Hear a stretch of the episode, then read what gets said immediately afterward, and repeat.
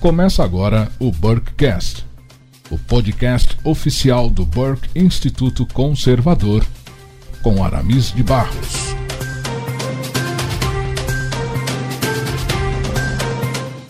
Audiência conservadora do Brasil, minha saudação a todos vocês.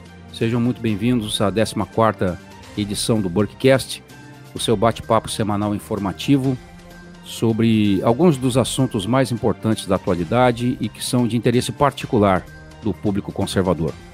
Eu me chamo Aramis de Barros e falo desde Navegantes, aqui no coração do litoral norte catarinense. Como você já sabe, o Burkecast é um oferecimento do Burke Instituto Conservador, uma plataforma EAD desenvolvida para ajudar você a se aprofundar nos temas ligados ao conservadorismo. Aproveite a promoção que o Burke Instituto traz para você que está ligado no Burkecast e deseja aprofundar os diversos assuntos que são tratados aqui no programa.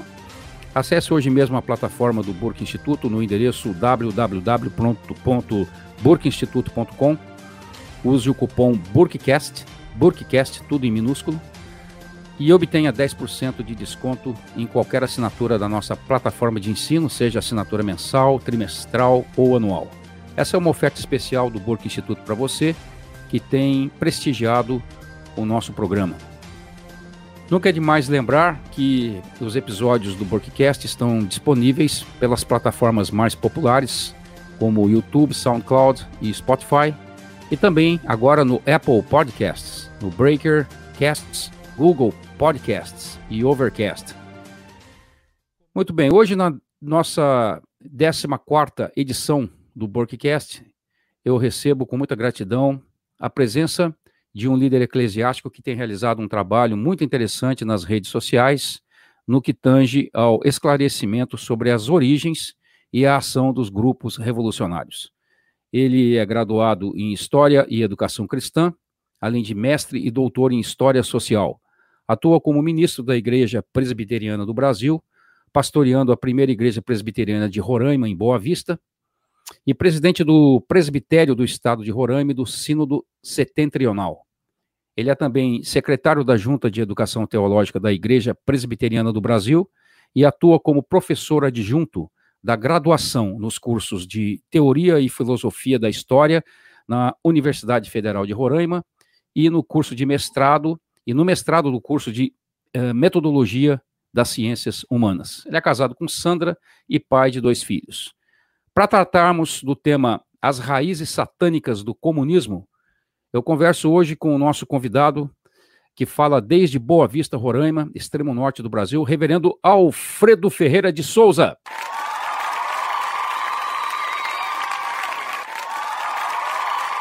Reverendo, seja muito bem-vindo ao Burkcast. Obrigado por sua presença e pela gentileza em nos atender. Suas considerações iniciais, por favor.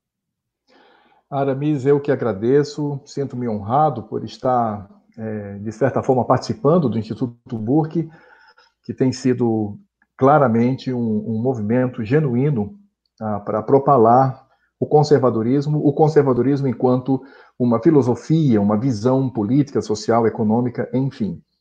Então, para mim, é, é uma grande honra estar aqui com todos e quero também saudar e cumprimentar a todos aqueles que nos ouvem ah, nesse momento. Muito bem, reverendo, muito obrigado. Reverendo, eu vou iniciar essa edição do Borkcast de uma maneira um pouco diferente. Eu sei que o título dessa entrevista talvez soe estranho, ou talvez até mesmo bizarro para alguns dos nossos ouvintes. Alguns daqueles que nunca ouviram falar exatamente do tema que nós vamos tratar nessa noite. Por isso eu quero, antes de mais nada, antes de mesmo lhe trazer as perguntas, sugerir para aqueles que nos ouvem a leitura de três livros diretamente ligados ao tema que serão tratados aqui. São livros simples, de rápida leitura, não são livros uh, de densidade ideológica, nada disso, são livros testemunhais, mas que vão ajudar muito uh, aqueles que gostariam de investigar um pouco mais sobre o assunto das origens satânicas do comunismo. O primeiro desses livros é, foi escrito por um pastor de origem judaica, é, convertido ao cristianismo, romeno, chamado Richard Wurmbrandt. O livro que foi traduzido em português era Marx um satanista.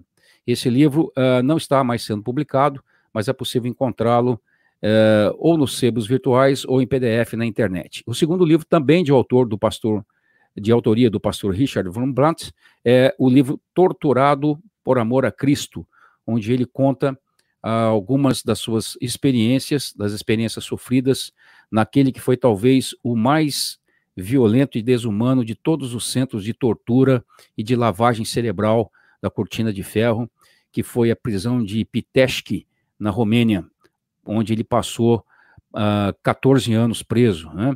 E a terceira obra, uh, igualmente de um cristão, também uh, prisioneiro comunista, é a obra Torturado por Amor a Cristo, desculpe, Torturado por Sua Fé, de autoria do pastor búlgaro Aralan Popov, disponível hoje em PDF uh, no site da editora Fiel. Muito bem, essas são as recomendações que a gente quer deixar com os nossos ouvintes para que eles possam conhecer um pouco daquilo que nós abordaremos uh, a seguir nessa entrevista. Reverendo, é, ao entrar nessa primeira pergunta, eu gostaria de, de resgatar duas manchetes é, mais ou menos recentes da mídia. Uma delas é uma matéria do G1, de 25 de janeiro de 2016, onde uh, esse jornal online ele traz o seguinte subtítulo da manchete: presidente russo comparou ideais do Manifesto Comunista aos da Bíblia. E outra manchete interessante que eu gostaria de ressaltar aqui ao fazer a primeira pergunta para o senhor apareceu no jornal online Sputnik News, para quem não conhece, o Sputnik News é hoje a, a face mais nova da agência Novosti, a agência soviética é, que trabalhava para a infiltração comunista nos países, né? Então, essa matéria é de 14 de janeiro de, de 2018 e diz o seguinte: o presidente, o presidente russo Vladimir Putin comparou o comunismo com o cristianismo e a colocação do corpo de Vladimir Lenin no mausoléu com as honras prestadas às relíquias dos santos. Essa foi a manchete do Sputnik News de 14 de janeiro de 2018. Então, uh, antes de nós entrarmos diretamente na abordagem dos traços satânicos do comunismo, por favor, reverendo, explique para a nossa audiência por que o senhor tem ensinado que a ideologia marxista, embora propague o, o tão propalado marxismo histórico dialético, tem, na verdade, características típicas e toda a estrutura de uma religião secular, e, sobretudo, uma religião anti-Deus e anticristã. Vamos lá. Ah, o primeiro ponto que precisamos deixar claro é que essa afirmação, ah, dizendo que o marxismo é uma religião pagã, ela não é intuitiva, ela não vem de de, de, de uma ação ou de uma afirmação sem dados. Existe toda uma tradição intelectual que estuda essa questão e tem chegado à conclusão de que não só o marxismo, como a maioria das ideologias, se não todas as ideologias provindas da modernidade, elas possuem uma característica religiosa. Talvez a afirmação mais antiga sobre isso ah, ou seja, essa estrutura religiosa da mente humana, porque por mais que alguém se declare ateu, mas ele precisa substituir para fazer jus a essa estrutura religiosa da mente, foi o próprio João Calvino. Ele falou sobre os sensus divinitatis, dizendo que os homens, né, os seres humanos, eles possuem esse senso na mente e no coração. Mas, como eu disse, nós temos uma, uma tradição intelectual ah, muito interessante que abrange aí vários pesquisadores na área da história, da sociologia, até mesmo da antropologia. Eu vou citar apenas alguns para comprovar isso. O primeiro, e não poderia deixar de ser, é o Eric Föglen. Eric Föglen foi uh, é considerado como um dos últimos scholars que temos uh, uh, como um grande intelectual de uma envergadura imensa. E ele tem uma, uma, uma tese que é, é, é, muito convincente, que é, é chamada de religião política. É claro que o próprio Fugland, ele, ele, ao longo da sua maturidade intelectual, ele foi fazendo alguns ajustes a, a essa questão, tornando a afirmação um pouco mais complexa. Mas o que nos interessa aqui é essa percepção mesmo de religião política, e que para ele se manifestava num tipo de gnosticismo. Então, essas, essas é, ideologias da modernidade, incluindo o nazismo, incluindo o fascismo, é, um tipo de gnosticismo. Por quê? Porque essas, essas ideologias, elas tinham essa característica de revelar um mistério oculto, que é o mistério escatológico, esse mistério que desemboca na utopia. Uh, inclusive, existe um autor que há dois livros deles traduzidos para o português, que é o Vladimir Tismaniano. Ele tem O Diabo na História e Do Comunismo, onde ele vai traçar a, a, a visão o livro, por exemplo, O Diabo na História, ele vai falar de Stalin, vai falar de, de, de Hitler, por essa perspectiva da religião política. Existe uma obra muito é, que não é conhecida no Brasil, porque não há tradução para o português, de Albert Mathiez, que se chama As Origens dos Cultos Revolucionários, e ele especifica, claro, de 1789 a 1792, mostrando que essa mente revolucionária ela é eminentemente uma mente religiosa. E a gente não pode esquecer, por exemplo, que Rousseau, Augusto Conte, eles até ousaram criar efetivamente uma religião civil ou uma religião positivista. Agora, por que que nós afirmamos que o marxismo, né, aqui concentrando a, a nossa visão uh, nesse movimento, por que afirmamos que o marxismo ele, ele é uma religião? Por conta das suas substituições. Levando em consideração a, a tese de Föglan, sobretudo no que diz respeito ao gnosticismo, nós vamos perceber que o que o marxismo faz é trazer a transcendência para a imanência.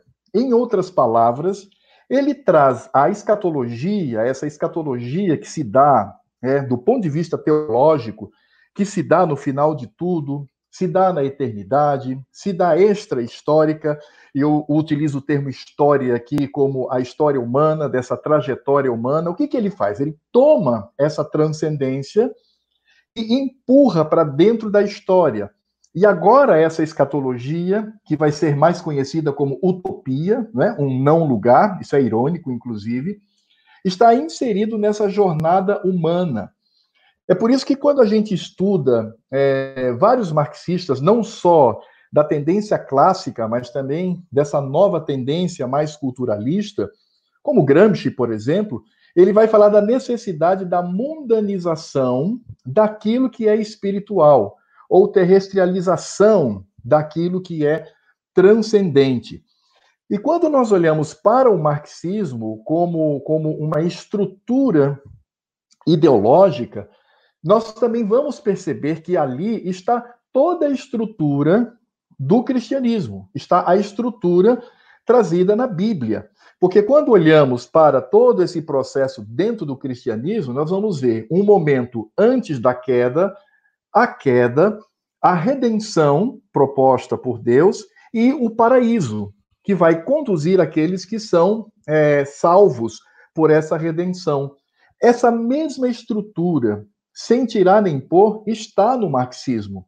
Engels, sobretudo, é talvez o maior responsável para, para trazer essas questões, embora estejam presentes em Karl Marx também, que é essa ideia que, que, que se baseia em Rousseau, porque Rousseau, a antropologia do pensamento de esquerda, ela é, sobretudo, russoniana, ela tem que acreditar que o homem é bom por natureza, então ele nasce bom, ele é apenas corrompido por algo externo a ele, e esse algo é a propriedade privada, e aí, claro, desembocando no capitalismo.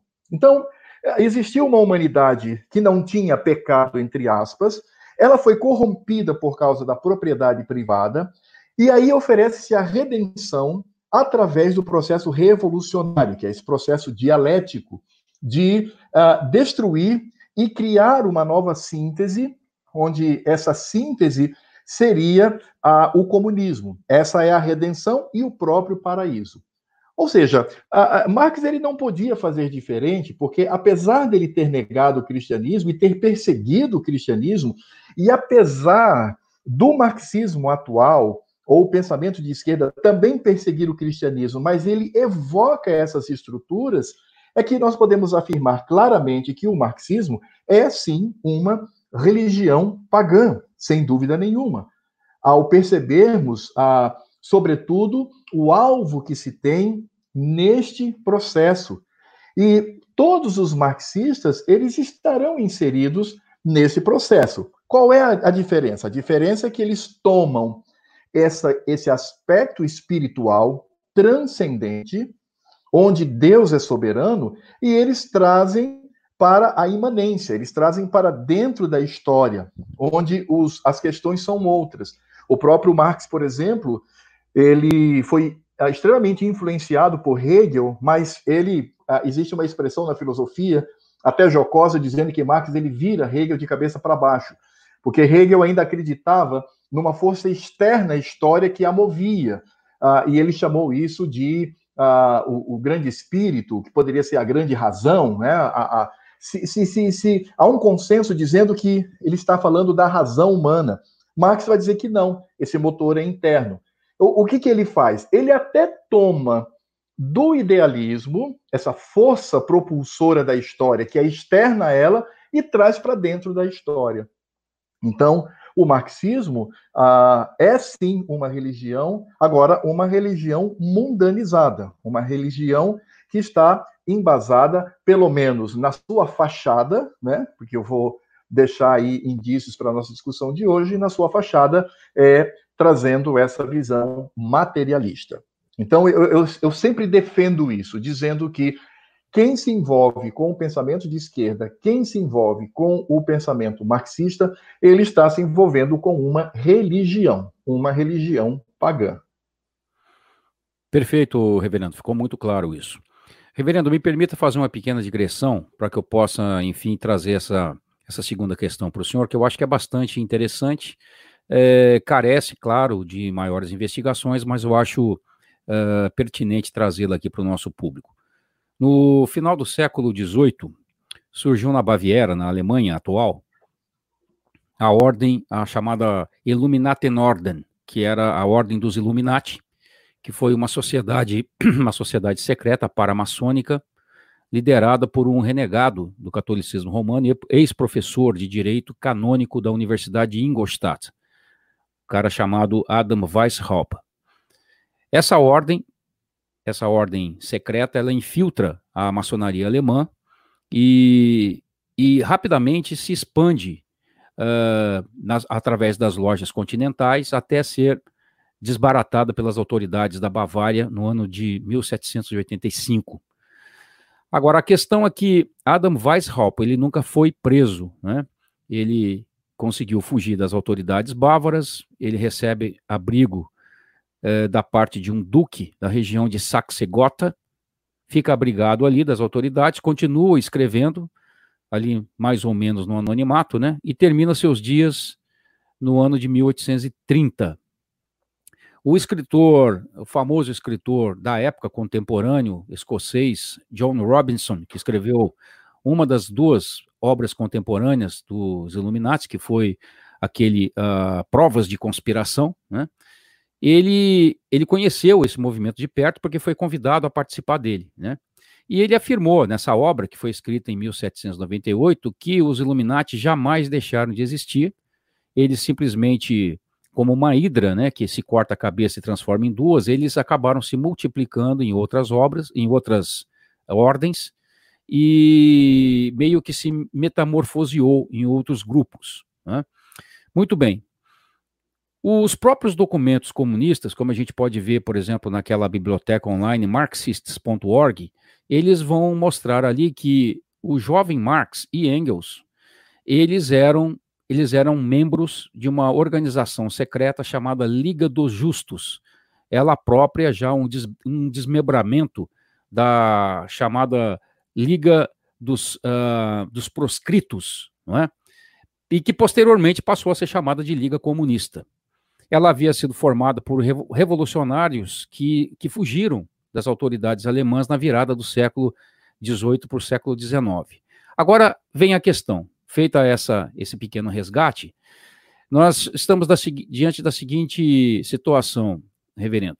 Há uma semelhança muitíssimo grande entre os pontos apresentados por Adam Weishaupt, o líder dos Illuminati Norden, da Ordem dos Illuminati, e aquilo que foi apresentado por Karl Marx no Manifesto Comunista. O senhor acredita na possibilidade, que é defendido por muitos dos estudiosos dos movimentos revolucionários, de que Karl Marx tenha sido apenas uma parte desse fluxo quase que ininterrupto, ou talvez ininterrupto, de ideias esotéricas, místicas e revolucionárias que já vinham sendo propagadas ou amplificadas pela ordem Illuminati algumas décadas antes? Isso é algo bastante é, é, confirmado. Ah, quando a gente lê, por exemplo, a obra de Gary Allen e Larry Abram, eles escrevem aquele livro Política, Ideologia e Conspirações, ah, a sujeira por trás das ideias que dominam o mundo. É, esse livro está em português. Foi um livro lançado em 1973. Ele já traz isso com muita clareza. Né? É um, livro escrito por historiadores e eles possuem todo um arcabouço uh, documental, onde eles vão mostrar, uh, sobretudo, que o, todos os princípios do Manifesto Comunista já existiam há 70 anos. Então, quando Marx ele se propõe a lançar o, o, Manifesto Comunista, o eixo central do que está ali há 70 anos já havia sido escrito por Adam Weishaupt, ele que é, o, como você muito bem colocou, o fundador da Ordem dos Illuminati da Bavária, é de onde sai a Liga dos Homens e que depois é, é, passa a se chamar a Liga dos Comunistas. Ora, isso acontece num ambiente, e é preciso que se saiba disso, onde o esoterismo, ah, em todas as suas manifestações ah, religiosas, era uma forma muito atraente para muitos intelectuais da época. As pessoas não dizem isso, embora esteja fartamente documentado. Essas pessoas, sobretudo, que afirmavam estar distante do cristianismo, é, na verdade, era uma manifestação contrária à igreja enquanto instituição. A gente olha, por exemplo, para a Revolução Francesa. O que, que a Revolução Francesa fez? De forma muito suja, muito baixa, é, ela passa a perseguir a igreja, né? porque a igreja é a grande representante do antigo regime. Quando olhamos para outros movimentos, que são movimentos é, é, que trazem esse mistério revelado para a sociedade, a promessa de uma sociedade perfeita, etc. Essas pessoas, elas sim, elas possuem, em certa medida, uma ligação com essa forma religiosa. Muitos historiadores têm, muitos não, mas alguns historiadores têm discutido sobre isso. Alguns, um, um, uma parte desses historiadores dizem que Marx ele foi, que ele não era necessariamente membro dessa uh, dessa liga, mas que ele foi contratado para escrever o Manifesto Comunista. Outros, porém, dizem que não, ele era sim membro, e como membro, então, ele coloca o seu nome uh, e, e, toda a sua, a, a sua facilidade intelectual, junto com Engels, para escrever o Manifesto Comunista. Então, veja bem, isso não é novidade. Porque se nós olharmos para esses movimentos, esses, esses movimentos revolucionários, esses movimentos que a, a, apontam para a utopia estão intimamente ligados a essas religiões de mistério. Quer ver um exemplo? Adolf Hitler. Ao olharmos para o nazismo, nós vamos descobrir que Adolf Hitler ele possuía uma ligação estreita, próxima, de, de grande envolvimento com religiões de, de, de mistério. Existe essa ligação. O próprio símbolo do nazismo é a suástica, a suástica é, é, é, um símbolo antiquíssimo. Aliás, o próprio termo, o nome suástica, que vem do sânscrito, significa felicidade, vigor, vitória. Então, não há dúvida nenhuma de que Marx ele estava, de fato, envolvido nisto. E o seu envolvimento com religiões de ministério é atestado. É atestado de maneira honesta. A própria é, empregada doméstica dele foi, foi entrevistada é, acerca da, das suas práticas no final da vida e dizem que ele lá tinha alguns rituais onde ele colocava velas e amarrava umas fitas na cabeça, algo realmente muito estranho, que não se coaduna a alguém que uh, se afirma ateu. Então, essa ligação, ela existe. A ligação de Karl Marx com religiões de ministério, com bruxaria, com religiões satânicas, abertamente satânicas, elas sim procedem. E isso, como eu disse, não é intuitivo. Isso está embasado em documentos, afirmações, textos. A gente sabe que Karl Marx ele possui uh, textos, uh, peças de teatro, onde uh, claramente ele tem uma, uma intenção, que é ridicularizar e tornar o cristianismo ao avesso. Então, sim, é mais que comprovado a ligação de Marx com relação a essa ordem dos Illuminati da Bavária, que depois se torna Liga dos Homens e Liga dos uh, Liga Comunista. Então, sim, uh, há fortes indícios de que Marx ele estava envolvido com esses movimentos de esoteria. Reverendo, o senhor já trouxe à tona alguns dos temas que nós vamos abordar agora, inclusive algumas das obras que o próprio Marx produziu na sua adolescência, que são muito importantes na avaliação desse tema. Uh, no começo da adolescência, ele escreveu, nós como nós vemos, porque foi isso foi preservado, né, ele escreveu textos maravilhosos sobre a fé cristã, ainda jovenzinho, né, no começo da adolescência. Agora, por volta dos 18 anos, é, essas tanto poesias como peças teatrais, já se percebe nesses textos que ainda estão preservados, uma mudança radical na vida de, de Marx, né? E eh, essa mudança, ela sugere ali um teor nitidamente uh, apóstata, né? um teor meio demoníaco nos escritos. Por exemplo, numa carta que Marx escreve ao seu pai, essa carta é um documento histórico datado de 10 de novembro, de 10 de outubro de 1837, quando Marx tinha 19 anos, ele diz o seguinte, abre aspas, a máscara caiu, o meu santo dos santos se esvaziou e houve a necessidade de colocar novos deuses ali, fecha aspas.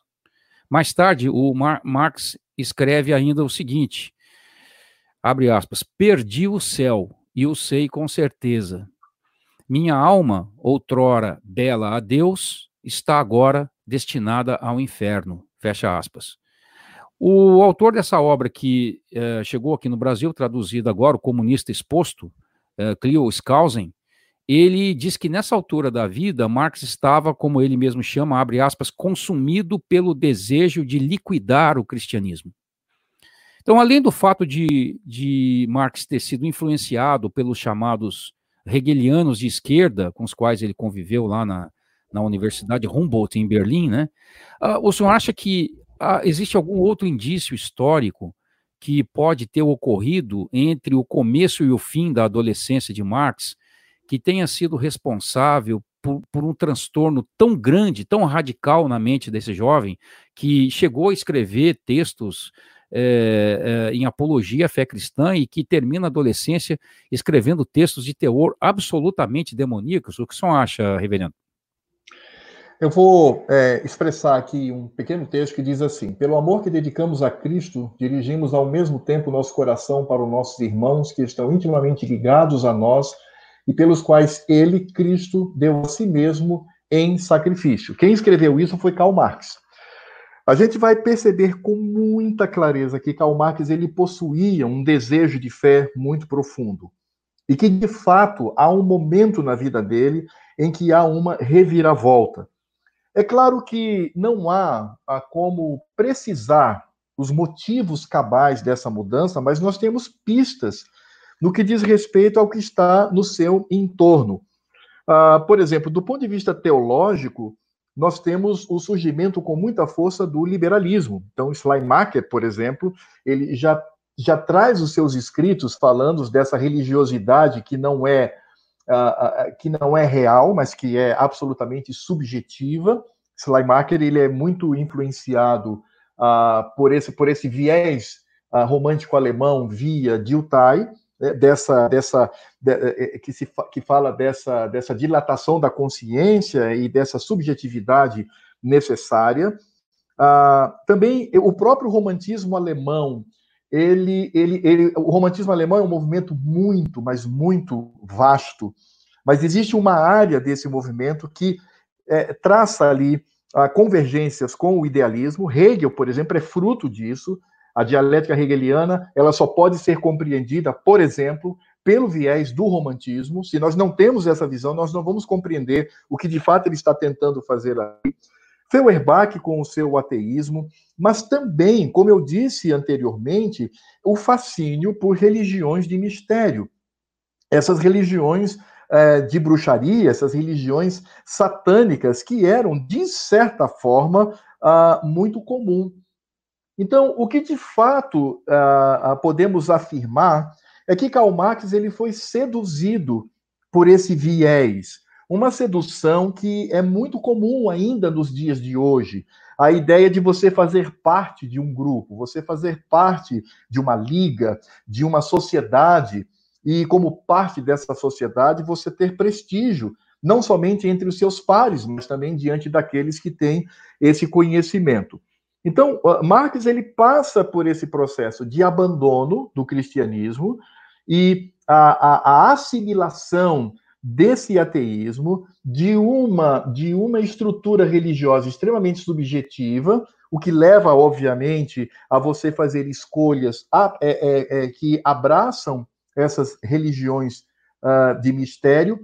E veja só, Aramis, que coisa interessante, a própria aparência de Karl Marx aponta que ele de fato foi subvertido por essas religiões uh, satânicas. Então, o que eu quero dizer é que eu não tenho uh, muita dúvida de que Karl Marx ele foi influenciado não só por toda essa discussão romântica alemã, nos seus vários desdobramentos, mas, sobretudo, por religiões de mistério, religiões satânicas.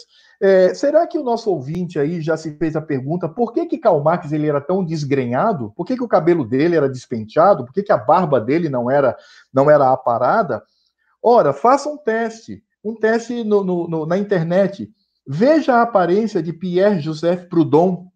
Veja a aparência de Mikhail Bakunin, que estavam ali unidos a Karl Marx no momento da vida. É, o cabelo é o mesmo, a barba é a mesma. Ah, mas isso é uma inferência muito, é, é, muito é, esvaziada de sentido. Não, não é. Porque você vai perceber toda uma, todo um alinhamento alinhamento, inclusive, na própria aparência. Então, eu estou convencido de que, de fato, Karl Marx ele possui toda essa influência é, esotérica, essa influência voltado para essas religiões de mistério e que uh, deram uma guinada na vida dele. É claro que também Karl Marx, como ele era um dissimulado, e ele sempre foi um dissimulado, basta ver a biografia dele, ele também está ah, aparentando esse ateísmo que elevava as pessoas a um patamar muito alto dentro do academicismo, dentro da intelectualidade.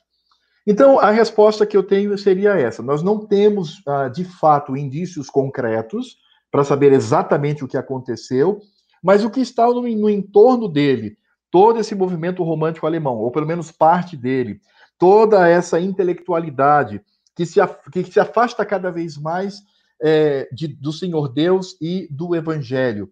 E a, a própria sedução da religiosidade de ministério, eu acredito, eu deduzo que ah, esses são os fatores que fazem com que aquele jovem Marx, né, que tem um texto, tem uma postura tão cristã, ele se torna o que naquilo que nós já conhecemos. Perfeitamente, reverendo. Reverendo, tanto o pastor Richard Wurmblant como o pastor Haralan Popov, o primeiro romeno e o segundo búlgaro, que nós mencionamos aqui no começo, é, eles narram em seus livros, em detalhes, naqueles livros que nós recomendamos aqui na abertura da, entre, da nossa entrevista, é, o, torturas que nós diríamos assim, é, horrorosas, pavorosas, é, completamente desumanas, que foram infligidas a religiosos, tanto pastores como padres católicos romanos, como uh, sacerdotes ortodoxos gregos, para não ficar apenas o nome de dois pastores, nós poderíamos nos lembrar aqui também, por exemplo, do, do padre ucraniano, padre católico de rito grego, Zinov Kovalik, é, cujo, cujo ventre foi aberto né, para ser introduzido ali um feto na prisão, ele foi morto, preso na parede, é, como que emulando uma crucificação com seu ventre aberto, um feto é, colocado dentro do seu corpo. É, coisas assim completamente é, inimagináveis, né? Muito bem, esses, esses, esse tratamento a religiosos em prisões comunistas ah, a gente, se a gente se basear por esses livros, eles eram bastante comuns, né? E, isso chamou muita atenção desses autores, tanto do pastor Richard Wurmblant como do pastor Alan Popov.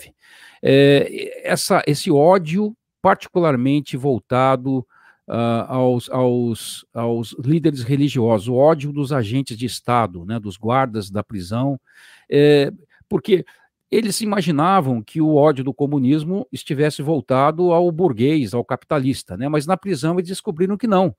Uh, as torturas mais horríveis eram destinadas aos líderes religiosos. No caso, por exemplo, da, dessa prisão que eu mencionei uh, no começo da entrevista, na prisão de eh, na Romênia, onde Richard Wurmbrand passou, a terceira e mais aguda fase de lavagem cerebral era justamente fazer com que os prisioneiros chegassem ao ponto de não apenas negar a fé, mas blasfemar contra tudo que fosse sagrado, né? Então o senhor acredita, como sugere uh, o pastor Richard Wurmbrand e também o pastor Alan Popov, que essa fúria, essa, esse ódio incontido contra Deus, esse ódio anti-Deus, anticristão que se manifestou nas prisões, até hoje se manifesta, se nós formos pensar em Coreia do Norte, em China, talvez em Cuba, é, esse ódio anticristão, ele é por si mesmo uma, uma digital satânica do movimento comunista? Sem dúvida nenhuma. É, será que, por exemplo, nós não vamos nos, nos, nos impactar com essa essa neurose, essa essa essa essa busca constante de destruição dos valores do evangelho. Ora, saindo um pouco do marxismo clássico e já voltamos a ele, mas por exemplo, quando olhamos hoje os, os grandes movimentos uh, que querem dominar o mundo, são três. Você vê ali uh, uma área, não todos, claro, mas uma parcela do islamismo, o, uma uh, todos os socialistas e aqueles que são chamados de ultracapitalistas dentro dessa nova ordem mundial. Agora veja, esses três movimentos que desejam de alguma maneira conquistar, um pela, pela, pela pregação da sua religião e, e por outros meios, outros através do processo revolucionário e outros através da diminuição é, da, da, da população mundial para manter a sua hegemonia, eles se odeiam. Entre si eles se odeiam. Não há. É, é, tudo diverge mas eles convergem num único ponto. E como eles convergem num único ponto, eles se unem. E qual é a convergência? É o cristianismo. É o ódio contra o cristianismo. Os três movimentos são movimentos que odeiam. Ah, essa própria nova ordem mundial, por exemplo, eles possuem rituais estranhos, rituais religiosos, pagãos. Então, significa dizer que o objetivo do marxismo é a destruição ah, do cristianismo as barbaridades que, se, que, que fizeram contra aqueles que eram cristãos, a liderança, por exemplo, o que a Revolução Russa fez com a, com a Igreja Ortodoxa ali, é um absurdo, é uma coisa que inimaginável. Porque qual é o risco, qual é o perigo? Ah, o perigo é ideológico. Tudo bem, eles poderiam tra travar uma guerra ideológica Poderiam até prender essas pessoas, mas com certa dignidade. Não vamos prender, você está. Tá, não, mas você nota que existe toda uma, uma, uma maldade por trás, que não difere do nazismo com relação aos judeus. Então, é essa obsessão por destruir. O marxismo ele existe para isso. Quando nós olhamos hoje para os movimentos de esquerda, o que são esses movimentos de esquerda? O que são os movimentos da nova ordem mundial, se não destruir os valores daquilo que uh, o cristianismo tem para nos dar, destruir essa formação da civilização judaico-cristã? E veja, todo o objetivo que eles tinham eram os líderes cristãos. Os líderes cristãos eram os primeiros a sofrer agruras. E eu encerro uh, essa resposta falando de uma prática que existia na União Soviética. Eles juntavam as crianças nas escolas públicas, essas crianças passavam horas e horas de fome, e aí então os professores diziam assim: vamos é, orar ou rezar para Deus, para Deus dar comida. E eles ficavam ali na, na, nas preces, tentando é, fazer com que Deus trouxesse comida. Quando as crianças não aguentavam mais, os professores chegavam e diziam: E aí, Deus trouxe comida? Não, tá. Agora nós vamos invocar o Estado, nós vamos invocar o Partido Comunista. E quando as crianças oravam, entravam com comida. Veja, qual é o objetivo disto? Se você tem um movimento que é ateu, ele não tem que estar se preocupando com essas questões. Mas a perseguição aos cristãos é uma perseguição feroz. Na Coreia do Norte, por exemplo, eles têm, isso por testemunha de, de, cristãos que fugiram, que os pastores são enterrados vivos com as suas famílias. Então, todo esse ódio mostra, sim, viu, Aramis? Não é só a digital, não. Não é a digital, é a cauda, são os chifres, é todo o corpo de Satã está envolvido nisso. Porque, de fato, é uma proposta satânica cujo objetivo é a desonra do Cristo glorioso e do Evangelho. Perfeitamente, reverendo. Queridos ouvintes, esse é o 14 episódio do Burkcast, dessa vez entrevistando o estimado reverendo Alfredo de Souza sobre o tema As Raízes Satânicas do Comunismo. Já temos mais de 40 minutos transcorridos desse bate-papo super interessante e instrutivo. Não se esqueça, por favor, de deixar o seu like, o seu comentário e também de compartilhar esse conteúdo com seus amigos. Reverendo, a, a situação geral da família de Marx, é, como se sabe pela história, pelos escritos e pelos documentos de ordem primária, ela foi marcada por uma miséria recorrente. Não apenas pela miséria em si, mas pelo fato de Marx, mesmo tendo toda a chance de ter dado à família algum conforto e ter prosperado, ele realmente mergulhava de forma recorrente na miséria, né? E não apenas isso, mas também foi marcada pela tragédia. Por exemplo, o suicídio das suas duas filhas, uh, Laura e Eleonor, e, e do, de um marido de uma delas, do marido de Laura, né? Uh, o seu genro Paul Lafargue, né? Além da, das palestras eh, com teor bastante, bastante profano, para não dizer satânico, do outro genro, Edward Evelyn, eh, que, foi, que foi amigado com Eleonor, né? Muito bem, toda essa situação, todo esse contexto de tragédia, né, de suicídio das filhas, de miséria, de tristeza, o senhor acha que isso pode ser também mais um sinal da influência maligna no curso da vida de Marx e, e de todo o seu contexto familiar? Claro, veja só. Uh, quando nós olhamos para a, a mente revolucionária, essa mente ela quer cuidar do mundo destruindo o seu lar. Essa é a, a, grande posição. Ela fica de frente para o mundo dentro da sua utopia e fica de costas para aquilo que é mais precioso que uh, podemos uh, estabelecer como a família. Uh, eu tenho, por exemplo, na minha igreja um, um, membro muito querido que foi militante de partido de esquerda, Partido Comunista, quando jovem. E ela mesma, depois dando o seu testemunho a mim, em particular, no gabinete pastoral, as coisas estarrecedoras que ela dizia com relação à sua família como ela desprezava sua família em nome de uma proposta revolucionária para melhorar o mundo.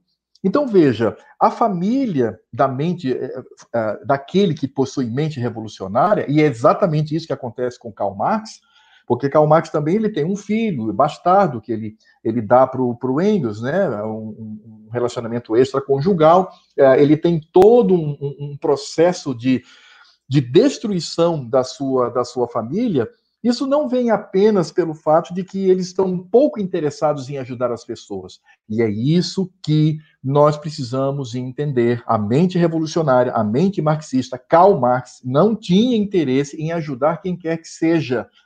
O objetivo dele era apenas destruir a estrutura criada ao longo do tempo, os fundamentos ao longo da história, a tradição na linguagem conservadora.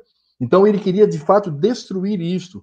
Além do que, a, toda essa reconfiguração maligna da família, essa ideia de você olhar para a família e reconfigurá-la malignamente, também é o mesmo. Então, família para eles não interessa.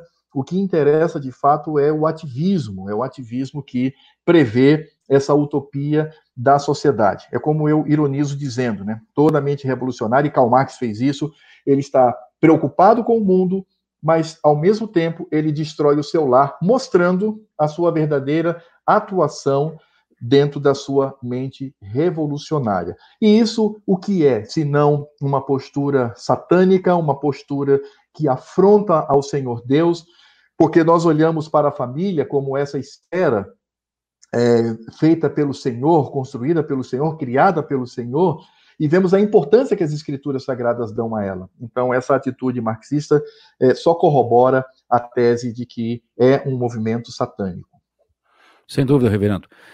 Reverendo, além de, de ser classificado como pai da mentira, né, Satanás é, é apresentado nas escrituras sagradas como um tipo de tentador e sedutor aquele que, que envolve o homem, que ilude, que arrasta para o erro. Né?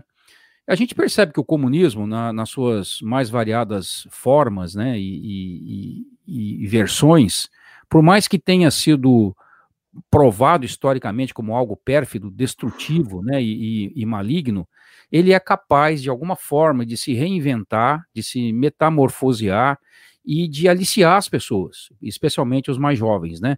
Seduzindo essas pessoas novamente com novas ideias, novas utopias, novas fantasias ou velhas novas utopias, né? E que custarão, ao final, custarão muito caro para todos aqueles que se envolverem com elas, né? Na sua opinião, esse poder, esse poder de, de mentir, de seduzir, que é típico do comunismo, da, da, da narrativa comunista, ele é ele, ele pode ser mais uma evidência de que nós estamos diante de uma, não uma simples ideologia destrutiva, ou não apenas uma cultura, como propriamente muito bem é, descreve o, o, filósofo Olavo de Carvalho, é mais do que isso ainda. Nós podemos estar aí diante de uma verdadeira potestade demoníaca, uma, uma hidra que, quando se corta uma cabeça, nascem duas, é, será que nós temos no comunismo uma potestade demoníaca é, que existe para destruir o ser humano, reverendo? Sem dúvida. A Gertrude Himmelfarb, falando sobre essa sedução do marxismo, ela diz o seguinte: o marxismo não ganhou adeptos por conta de suas teorias econômicas sobre valor ou mais-valia. Os economistas logo expuseram as fraquezas dessas teorias. Não ganhou convertidos por conta das profecias sobre a pauperização do proletariado e a proletarização uh, da pequena burguesia, a própria economia logo desmentiu esses vaticínios. Também não ganhou adeptos pela insistência na luta de classes e na revolução. Uma escola de revisionismo marxista logo expôs a futilidade dessa estratégia, nem ganhou convertidos por estar cheia de compaixão pelo sofrimento humano. O próprio Marx não nutria nada senão desprezo por aqueles que se interessavam somente ah, pelo proletariado, como se referiu no manifesto A Classe que Mais Sofre. O marxismo ganhou adeptos porque prometeu conquistar o futuro. Então veja que o marxismo ele vence, e hoje ele vence na cultura, sobretudo, ele vence por conta, em primeiro lugar, dessa oferta. Ser marxista hoje, para um aluno, né, aquele alunozinho que entra na universidade, significa dizer que ele faz parte desse métier intelectual, significa dizer que ele está do lado certo da história e da, da, da falsa moralidade e a libertinagem. Então, tudo que envolve o marxismo, bem como essa capacidade de se transformar, ora, a, a, ora a história se dá pela luta de classes, ora a história se dá por um processo lento de transformação, ora é o looping proletariado, como os frankfurtianos é, celebravam, dizendo que a história se dá por conta dessa luta das minorias, é, a própria teologia da libertação, veja que coisa, o marxismo, ele adentra como um vírus, e ali, na teologia da libertação, olhando mais para, para os católicos, e a teologia da missão integral, olhando mais para os protestantes, se infiltra e se adapta. Ora, isso é estratégia de quem? De Satã. Como é que um eixo principal, que é o marxismo, ele traz tantos desdobramentos? Eu estou há quase 30 anos como professor na universidade e vejo debates entre marxistas. É uma coisa, é uma coisa risível, onde eles estão discutindo, mas aquilo é fachada, é joguinho. De fato, o que eles estão ali é, realizando é o que se chama hoje como a tática das tesouras, mas o eixo é principal. Por quê? porque de fato temos aí uma estratégia é, que adentra as questões espirituais. Sempre que eu dou palestras em igrejas, em escolas, enfim, em várias instâncias, falando sobre o marxismo, eu sempre chego à conclusão de que o marxismo ele tem se tornado a isto ao longo da história por conta da sua estratégia e origem satânica.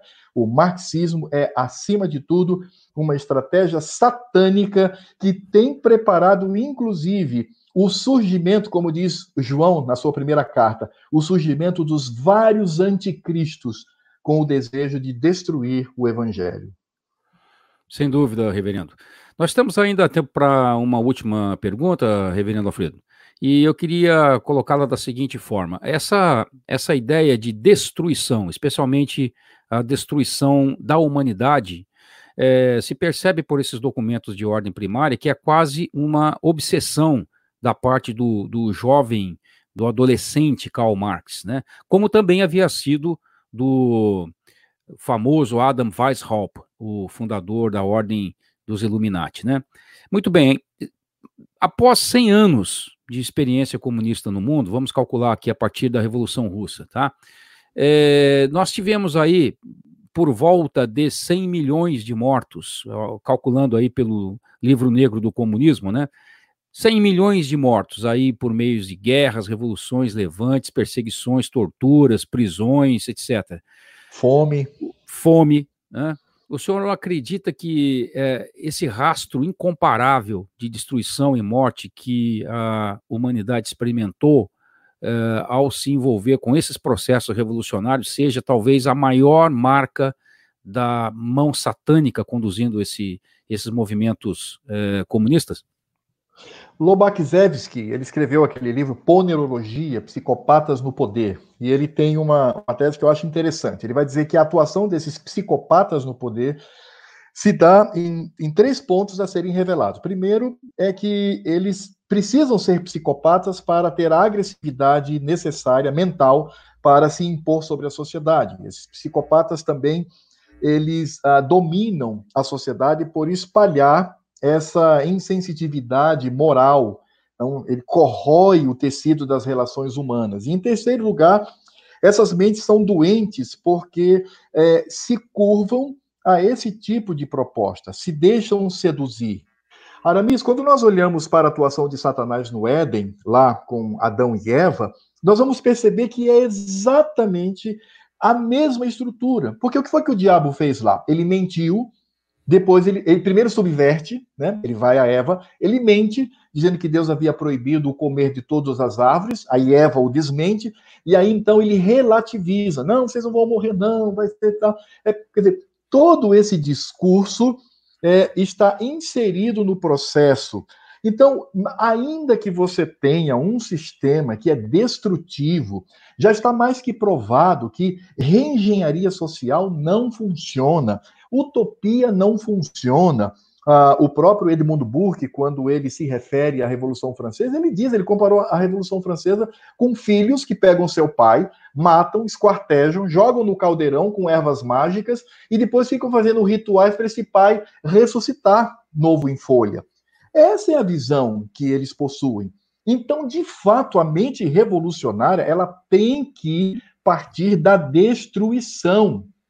Ao, muito ao contrário de nós conservadores, que olhamos para a tradição, né, o nosso pacto social, como disse ainda é, Edmund Burke, é com os mortos e com os vivos, né, nós temos é, essa responsabilidade, sobretudo, usando aqui, Kirk, usando a prudência.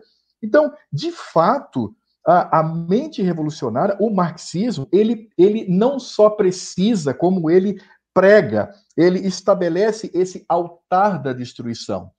E ele faz isso porque ele quer simplesmente eliminar o que se tem construído. Gente, isso é uma loucura. E temos visto que não dá certo. Agora, como é que você, claro que através dessas transmutações ah, do marxismo, ah, ele vai se transmutando, quer dizer, se por um lado você tem uma revolução sangrenta, por outro você tem Woodstock dos jovens ali se drogando e, e tendo libertinagem sexual, quer dizer, você tem esse, esse, essa, essa área vasta do marxismo, sem dúvida nenhuma, mostra que parte de uma mente doentia. Lyle Rossiter, naquele livro A Mente Esquerdista, ele vai dizer exatamente isso. É uma doença, e é uma doença espiritual. É uma doença que uh, mostra um espírito travado e agrilhoado num processo destrutivo. Por quê? Porque o que se celebra no marxismo e os seus desdobramentos é a destruição, é a rebeldia, é o assassinato, é a libertinagem, tudo que está contrário à lei de Deus, tudo que está contrário àquilo que o cristianismo propõe a partir da Bíblia, a partir dos evangelhos. Então, essa tendência de destruição que é fulcral, é fulcral no marxismo, é fulcral na mente revolucionária. Não é só em Marx, não, mas na própria mente revolucionária, porque vimos isso na Revolução Francesa. Né? O que acontece com essa razão que cria uma engenharia e tenta impor goela abaixo na sociedade. Sem dúvida nenhuma, isso advém de uma proposição satânica, espiritual. É claro que eu falo como cristão, e como cristão eu creio numa realidade espiritual. Então, crendo nessa realidade espiritual, eu posso afirmar que não há como negar que um sistema tão absurdo do ponto de vista da história, do ponto de vista da ideologia, esteja ainda com tanta força e vigor, sobretudo em nações cuja os fundamentos se deram através do próprio conservadorismo, como Estados Unidos, Inglaterra e tantos outros. Então, isso sim, Aramis, prova, comprova mais uma vez que o marxismo e o próprio Karl Marx não trata apenas de ideologias ateias, mas que estão profundamente compromissados com o plano satânico de destruição e perseguição do povo de Cristo. Muito bem, Reverendo Alfredo, muito bom. Eu quero reservar esse minutinho final para o senhor deixar a sua recomendação aqui de literatura, alguma obra que o senhor tenha produzido, ou mesmo do seu canal na internet, para que nossos ouvintes possam conhecer um pouco mais do que o senhor tem a dizer sobre esse e outros assuntos.